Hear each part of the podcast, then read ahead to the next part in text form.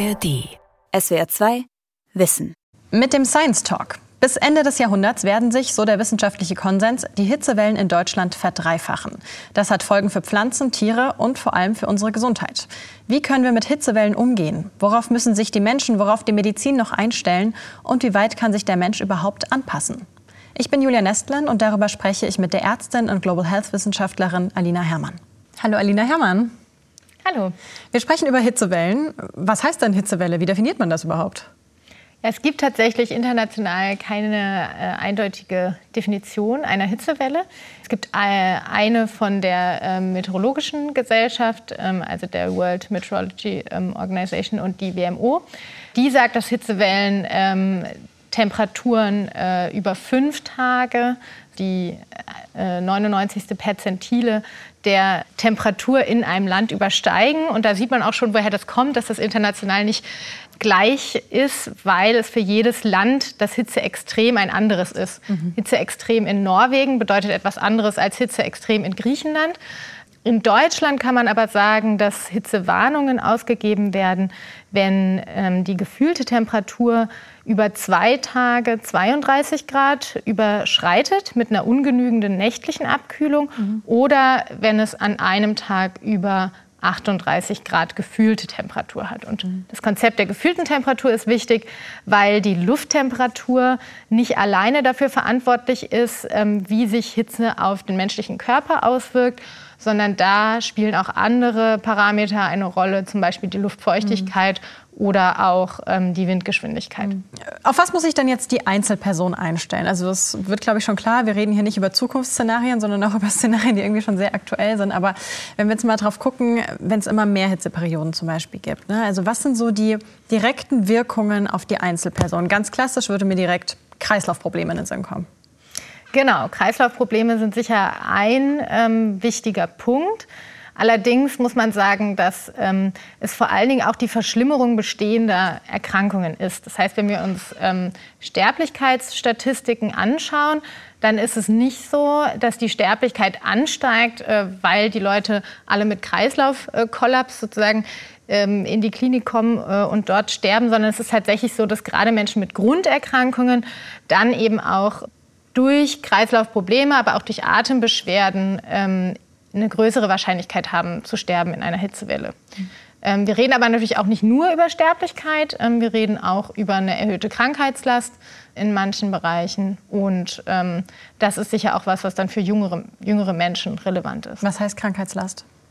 Ja, die Krankheitslast, also in der Epidemiologie, wo man sich eben anschaut, wie sich ähm, Krankheiten auf die Bevölkerung auswirken, hat man so zwei große Maßzahlen. Das eine ist die Sterblichkeit und das andere die Krankheitslast. Das heißt, wir schauen uns bei der Krankheitslast an, inwiefern werden Krankheiten oder erhöht durch einen bestimmten Faktor, zum Beispiel die Hitze.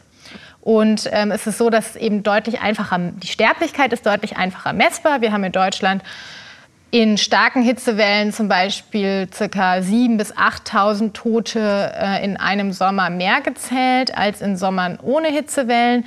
Die letzten Jahre äh, lagen die hitzebedingten Sterblichkeitszahlen ähm, auch häufig so zwischen 4.000 und 6.000. Und bei der Morbidität ist es nicht ganz so einfach zu beziffern also der Krankheitslast.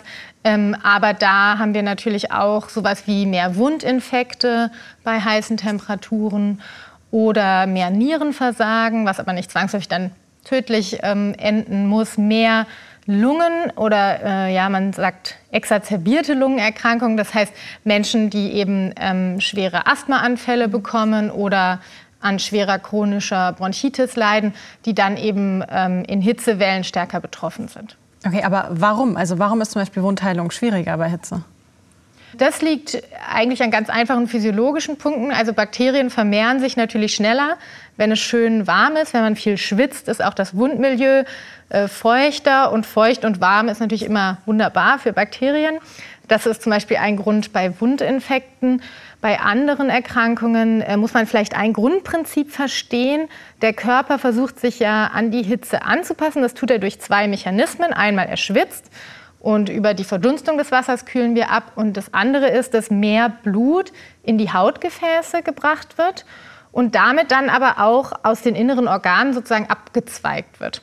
Also das heißt, die Niere und die Leber sind dann schlechter durchblutet als normalerweise, weil einfach mehr Blut in den Hautbereichen ist, um dort Wärme abzugeben. Und das Herz muss auch vermehrt pumpen, um sozusagen diese ähm, Verschiebung des Blutvolumens zu erreichen. Und da ist es dann so, dass Menschen, die ohnehin schon eine Herzschwäche haben, äh, eben dann auch ja, das Herz das vielleicht nicht mehr ganz schafft. Ähm, oder dass Menschen, die schon eine Nierenerkrankung haben und die Niere dann nicht mehr so gut durchblutet ist, äh, da eben Probleme bekommen. Und ein weiterer Punkt ist zum Beispiel für Menschen mit Diabetes, ähm, dass die dann diesen Mechanismus gar nicht mehr so gut hinbekommen, weil die Gefäße in der Haut ja auch durch ganz kleine Nerven reguliert werden. Und diese Nerven gehen zum Beispiel bei der Zuckerkrankheit kaputt. Und das heißt, dann kann diese Regulation nicht mehr so gut stattfinden. Deswegen können Menschen mit Diabetes sich nicht mehr so gut selber runterkühlen, könnte ah, man sagen. Okay. Und ähm, ja, da sind so viele verschiedene physiologische Zusammenhänge, die bei Hitze eine Rolle spielen. Okay, jetzt interessieren mich aber die anderen auch noch. Asthma und Hitze, was ist da der Zusammenhang?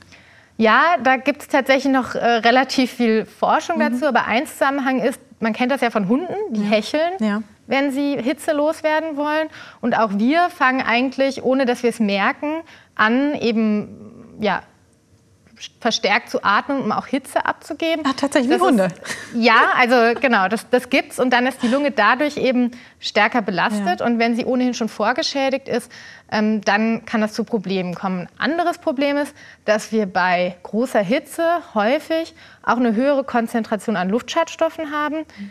Zum Beispiel bildet sich bei Hitze und Sonneneinstrahlung viel bodennahes Ozon. Mhm. Ähm, und dieses bodennahe Ozon ist ein Reizgas. Dadurch werden eben auch die Lunge und die Atemwege gereizt und Menschen, die ohnehin schon da eine chronische Entzündung oder Probleme haben, können dann eben leichter zum Beispiel einen Asthmaanfall bekommen. Hm, vielleicht können wir einmal für die, die es irgendwie nicht so nah am Thema sind, aber warum, wie entsteht dieses Ozon? Äh, das ist im Endeffekt, äh, das sind es ja drei ähm, mhm. Sauerstoffatome, die da zusammen reagieren. Und das ist einfach die UV-Strahlung und die Wärme, die dann zu einer höheren Reaktionsfreudigkeit führt. Mhm. Und äh, deswegen haben wir dann diese äh, vermehrte Ozonentstehung. Ja, ja. Und Nierenversagen haben Sie noch genannt. Das heißt, Sie haben schon gesagt, Leute, die sowieso irgendwie schwache Nieren haben und Leber, das sind ja zwei Organe, meine ich, die auch bei Medikamenten sehr beteiligt sind, oder? Beim Abbau von Medikamenten. Ja, das stimmt. Ähm, also es gibt viele Medikamente, mhm. die mit diesen Wärmeregulationsmechanismen des Körpers interagieren. Mhm. Sie haben jetzt konkret nach der Leber gefragt. Das ist jetzt ein relativ spezieller Effekt. Genau. Also die. Ich nehme ähm, auch jedes andere Organ. Genau. Ich kann es gerne kurz erklären. Also es gibt bestimmte Medikamente, die werden normalerweise eben ähm, aufgenommen und äh, gehen dann ja dadurch, dass sie geschluckt werden, mhm. sozusagen werden erstmal durch die geht das Blut erstmal durch die Leber durch, dann wird schon ganz viel rausgefiltert, mhm. dann bleibt sozusagen nur noch ein bestimmter äh, Wirkstoff übrig und wenn die Leber gar nicht mehr so gut durchblutet ist, bleibt quasi mehr übrig als geplant. Das heißt, dann kann das Medikament eigentlich äh, etwas überdosiert sein in einer Hitzewelle als in normalen ähm, Bereichen. Das ist allerdings ein sehr spezieller mhm. Fall. Es sind auch nur recht wenige Medikamente, auf die das zutrifft.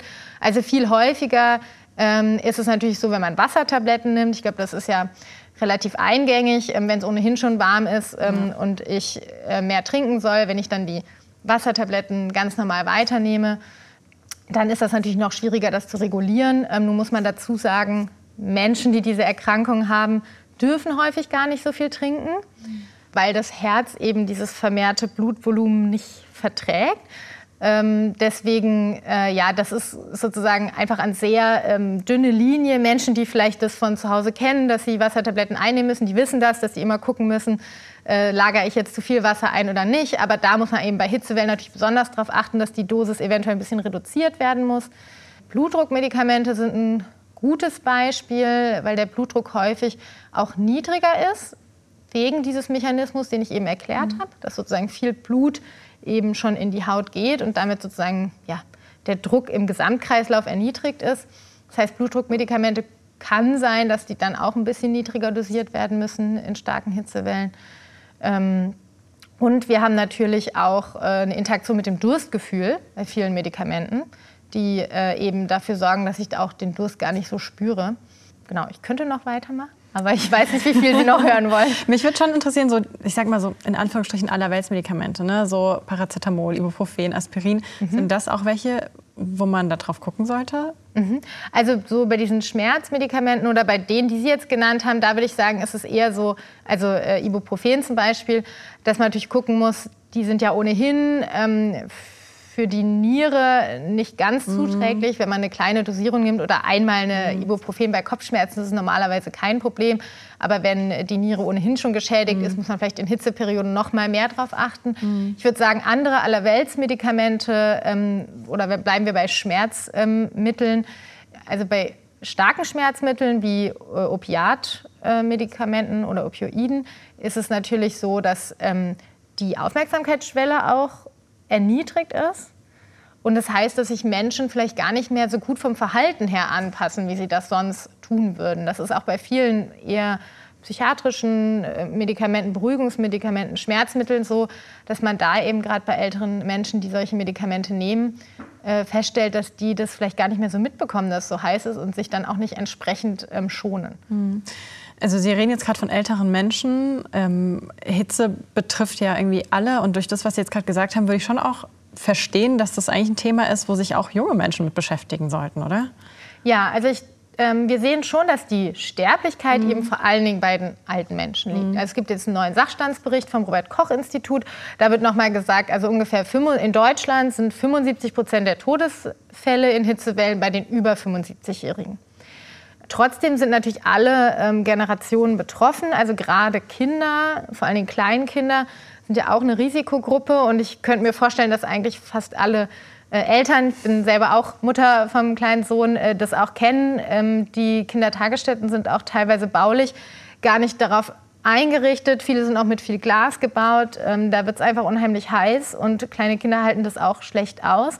Und genauso wie ältere Menschen sind auch bei kleinen Kindern diese Wärmeregulationsmechanismen oft noch nicht so gut ausgebildet. Das heißt, was da besonders wichtig ist für Kleinkinder und für Ältere, ähm, ist dieses aktive Abkühlen. Mhm. Also dass man eben wirklich ähm, nicht darauf hofft, dass wenn die genug trinken, der Körper schon kühl das schon selber schafft, sondern dass man gerade bei Kindern mit Planschbecken oder Wasser ähm, arbeitet oder bei älteren Menschen ist es dann nicht immer so leicht. Äh, regelmäßig abduschen schaffen die vielleicht gar nicht, aber kalte Arm- und Fußbäder oder auch mal äh, Kältewickel bei pflegebedürftigen Menschen sind dann auch wichtig.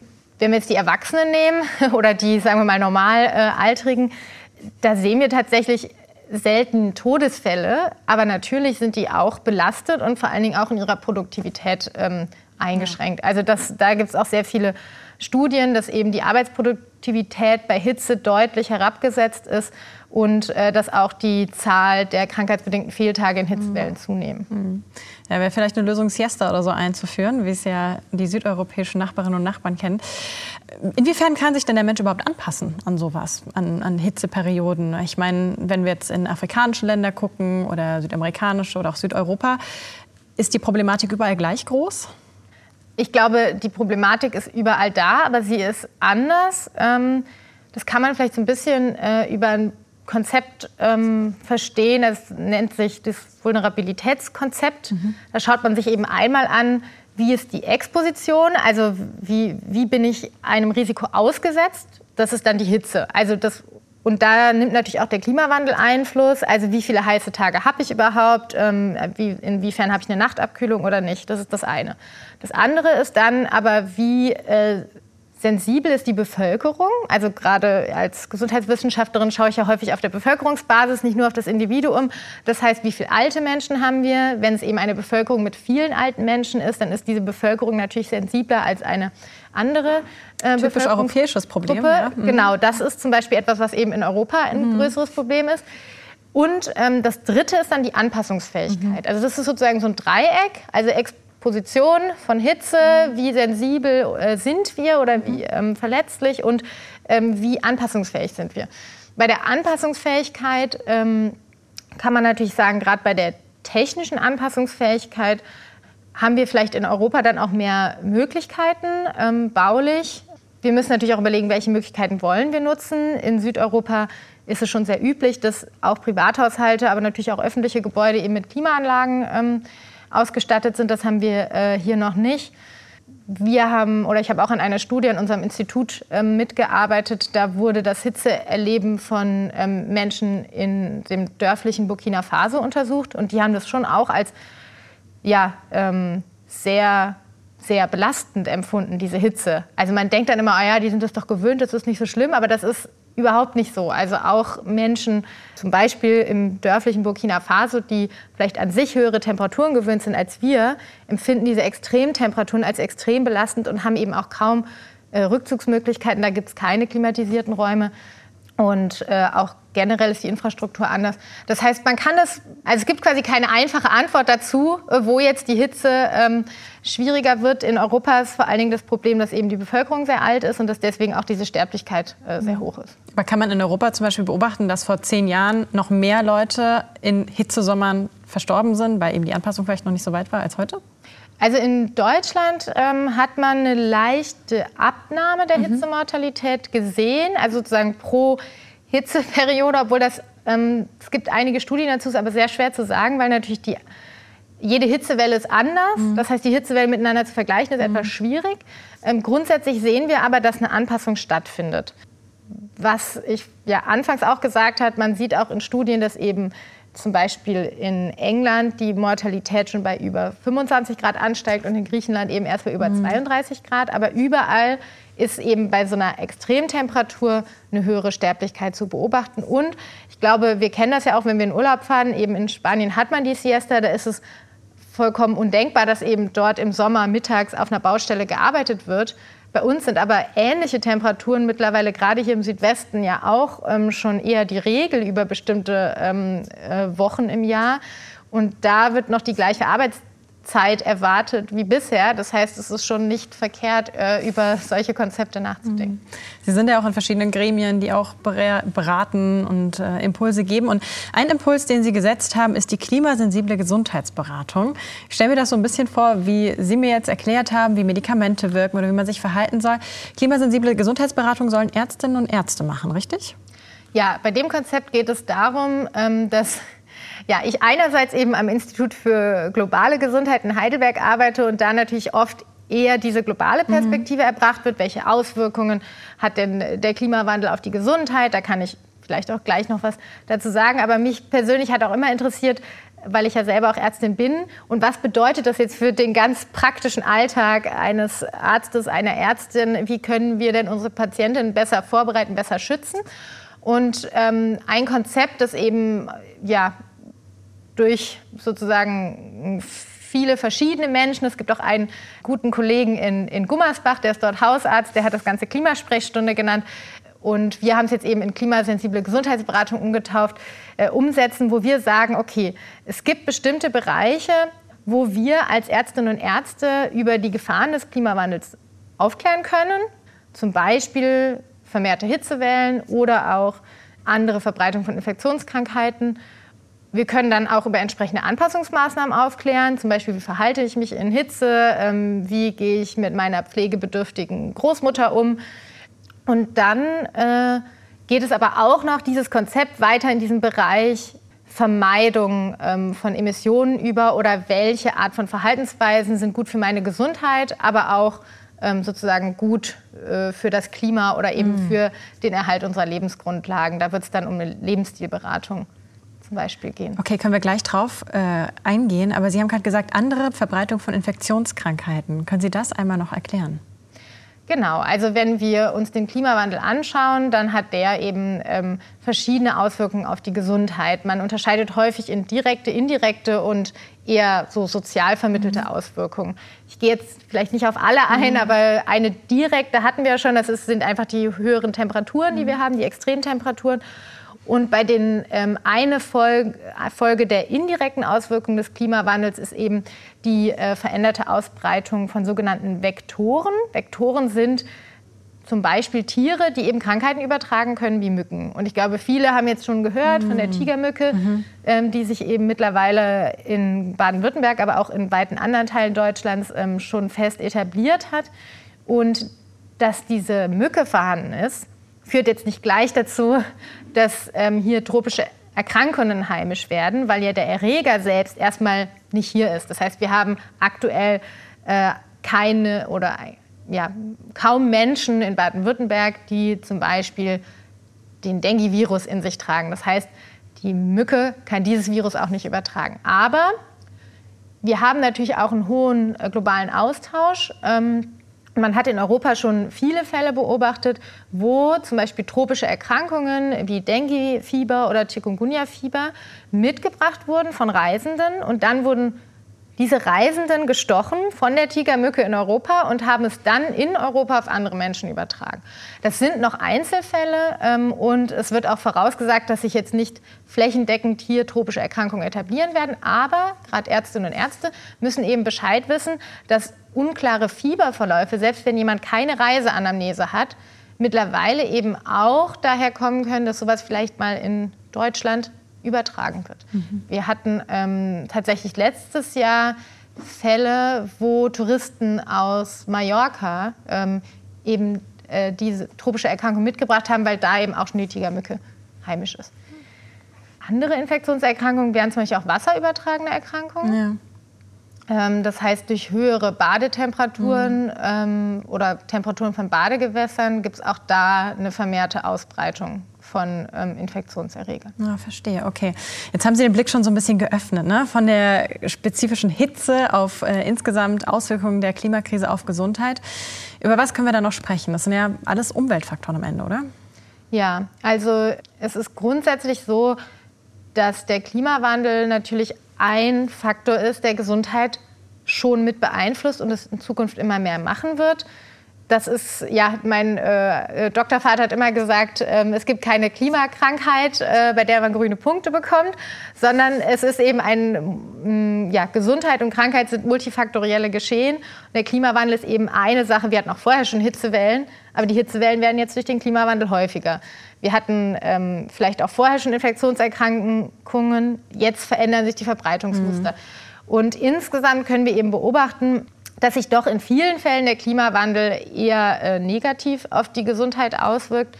Und ein anderes Beispiel wären zum Beispiel noch Allergien. Mhm. Wir haben natürlich eine Verlängerung der Allergiesaison durch die steigenden Temperaturen, weil einfach die Pollensaison länger wird. Die Bäume fangen schon früher an zu blühen und ähm, wir haben auch den Eintrag von anderen Pflanzen, wie zum Beispiel der äh, Ambrosie, die auch in den Herbst hinein noch blüht, die vorher hier nicht überleben konnte, jetzt aber durch die milden Winter es kann, äh, sodass sich eben da auch nochmal neue Allergene ähm, etablieren. Und das hat jetzt nicht direkt was mit dem Klimawandel zu tun, aber auch vielleicht noch interessant so als Umweltfaktor. Pollen, ähm, die sich mit Luftschadstoffen verbinden, vor allen Dingen mit Feinstaub, können noch tiefer in die Lunge eindringen, also vereinfacht gesagt, und ähm, eben sozusagen zu stärkeren äh, Allergieschüben führen. Das heißt, das ist noch ein weiterer Umweltfaktor. Mhm. Und klimasensible Gesundheitsberatung könnte das auffangen in einer gewissen Weise oder Menschen darüber aufklären. Aber ich hätte jetzt gedacht, das ist doch bestimmt schon selbstverständlich, dass jeder Arzt und jede Ärztin da mit ihren Patientinnen und Patienten drüber sprechen. Also es ist noch nicht selbstverständlich. Ähm, man muss aber sagen, dass sich gerade sehr viel tut mhm. im Gesundheitssektor. Ähm, die äh, Aufmerksamkeit für das Thema wird größer und es wird auch mittlerweile ähm, gerade in die Fort- und Weiterbildung eingebaut. Also ich kann mhm. von ein paar Initiativen berichten. Mhm. Ähm, es gibt viele Unis, äh, die das Thema mittlerweile in die medizinische Ausbildung aufnehmen. Würzburg, Heidelberg äh, als Beispiel, aber es gibt auch viele andere. Und dann äh, hat jetzt auch gerade hier in Baden-Württemberg ähm, die Landesärztekammer ähm, zusammen mit dem Landesgesundheitsministerium und dem Landesgesundheitsamt nochmal eine Initiative gestartet, wo das eben auch nochmal mehr in die Weiterbildung der Ärztinnen und Ärzte hinein soll. Und was mir auch immer wichtig ist zu betonen, weil ich ja auch in Kontakt bin mit vielen Kolleginnen und Kollegen. Gerade sowas wie Hitzeberatung hat ja vorher nicht gar nicht stattgefunden, mhm. aber ich glaube, die Sensibilisierung war vielleicht nicht so sehr da. Das heißt, da kann man schon noch viel tun und einfach noch besser werden. Mhm. Ist das vielleicht auch ein schwieriges Thema, weil es irgendwie so politisch ist auch ein bisschen? Ich glaube, das kommt darauf an, wie man es macht. Es gibt mittlerweile sehr viele Statements vom Weltärztebund und auch von der ähm, Bundesärztekammer, die eben sagen, Ärztinnen und Ärzte haben auch die Verpflichtung zu einer Erhaltung der Lebensgrundlagen beizutragen, weil eben ein gesundes Leben auch nur auf einem gesunden äh, Planeten im Endeffekt möglich ist. Aber ich denke, das ist etwas, wo auch jeder Arzt für sich noch mal prüfen muss, inwiefern ähm, will er jetzt diese ja etwas noch geöffnete Ebene, die eben nicht nur auf das Individuum schaut, sondern auch sozusagen noch auf die sozialen, ähm, ja, wir, wir nennen das immer das sozialen Determinanten von Gesundheit, also sozusagen das, was mich auch gesund erhält. Inwiefern fühle ich mich als Arzt da auch verpflichtet, da mitzuhelfen? Und ich glaube, wenn wir diese Verantwortung ernst nehmen, also als Ärztinnen und Ärzte nicht nur auf das Individuum zu schauen, sondern auch auf die Lebensbedingungen, dann finde ich, dass eben eine Beratung, ähm, die auch im Blick behält, okay, ähm, inwiefern, wie gehen wir denn eigentlich mit unseren Ressourcen um, ähm, eben auch eine gute Möglichkeit mhm. ist. Wir haben jetzt gerade eine interessante ähm, Studie gemacht, das ist eine Interviewstudie äh, beziehungsweise eine ja, Online-Befragung gewesen, ähm, wo wir eben gerade Menschen so kleine Fallvignetten gezeigt haben mhm. äh, zu Ernährung und zu Bewegung. Und dann haben wir einmal äh, nur gesagt, ja, ähm, es kommt jemand, der möchte etwas zu gesunder Ernährung erfahren und man sagt eben, äh, man berichtet einfach über die Empfehlungen der Deutschen Gesellschaft für Ernährung, dass eben man nur maximal zweimal die Woche Fleisch essen sollte, mhm. dass es gesund ist, viele pflanzliche Eiweißquellen zu nutzen. Und dann haben wir aber auch noch die gleiche Vignette mit der Info versehen, dass das ja nicht nur gut für die Gesundheit, sondern auch für den Klimaschutz mhm. wäre. Und dann haben wir die Leute sozusagen bewerten lassen, wie ähm, akzeptabel sie das im Kontext der ärztlichen Beratung finden. Und tatsächlich ist es insgesamt so, dass die Leute es eigentlich sehr akzeptabel finden, diese Art der Beratung. Also wir hatten quasi eine Skala von 1 bis 5, gar nicht akzeptabel bis 5 sehr akzeptabel. Und die Leute haben es eigentlich durchschnittlich auf 4 bewertet. Aber wenn wir noch Informationen zum Klimawandel aktiv hinzugegeben haben, dann wurde die Akzeptanz niedriger. Okay. Das heißt, ähm, ich glaube, da müssen wir auch noch ein bisschen Forschung machen und das ist halt ein Bereich, mit dem ich mich äh, beschäftige. Was ist denn eine gute Kommunikationsform? Das ja. klingt nach einem zeitaufwendigen Unterfangen und Zeit ist bekanntlich im Gesundheitssektor eher knapp. Würden Sie dann sagen, so insgesamt, unser Gesundheitssystem ist überhaupt dafür bereit?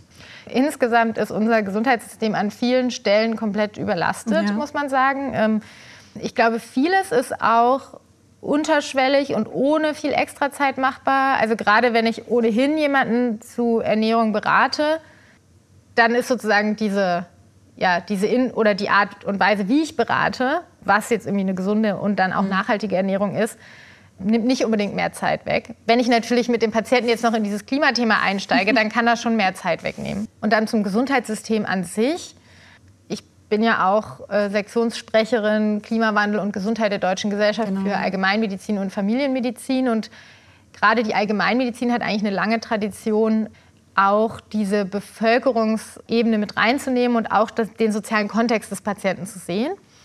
Und in der Deutschen Gesellschaft für Allgemeinmedizin äh, stehen wir eben auch dafür, dass wir mit mehr Prävention und mehr sprechender Medizin vermutlich auch vieles an überflüssiger Diagnostik und Behandlung, was es auch nachgewiesenermaßen gibt, verhindern können. Mhm. Das heißt, ähm, wir müssen uns im deutschen Gesundheitssystem auch sehr gut überlegen, wie nutzen wir eigentlich unsere Ressourcen. Und äh, meiner Meinung nach, und die Meinung haben auch andere, ist es eben so, dass wir auch viele Ressourcen in gewisser Weise verschwenden, auch Patienten gefährden weil sie eigentlich zu viel Diagnostik und Therapie bekommen. Und vielleicht könnten wir da eben auch durch eine äh, stärkere Finanzierung von einem präventiven Ansatz, von sprechender Medizin, dann doch solche Dinge ermöglichen und auch noch eine bessere Gesundheit ähm, für die Menschen erreichen. vielen Dank fürs Gespräch, Alina Herrmann. Dankeschön. Das war der SWR 2 Wissen Science Talk. Ich bin Julia Nestland und habe mit der Ärztin und Global Health Wissenschaftlerin Alina Herrmann gesprochen. Die Science Talks gibt es übrigens auch als Video. Sie finden sie in der ARD Mediathek. SWR 2 Wissen. Alle Folgen in der ARD Audiothek. Manuskripte und weitere Informationen unter swr2wissen.de.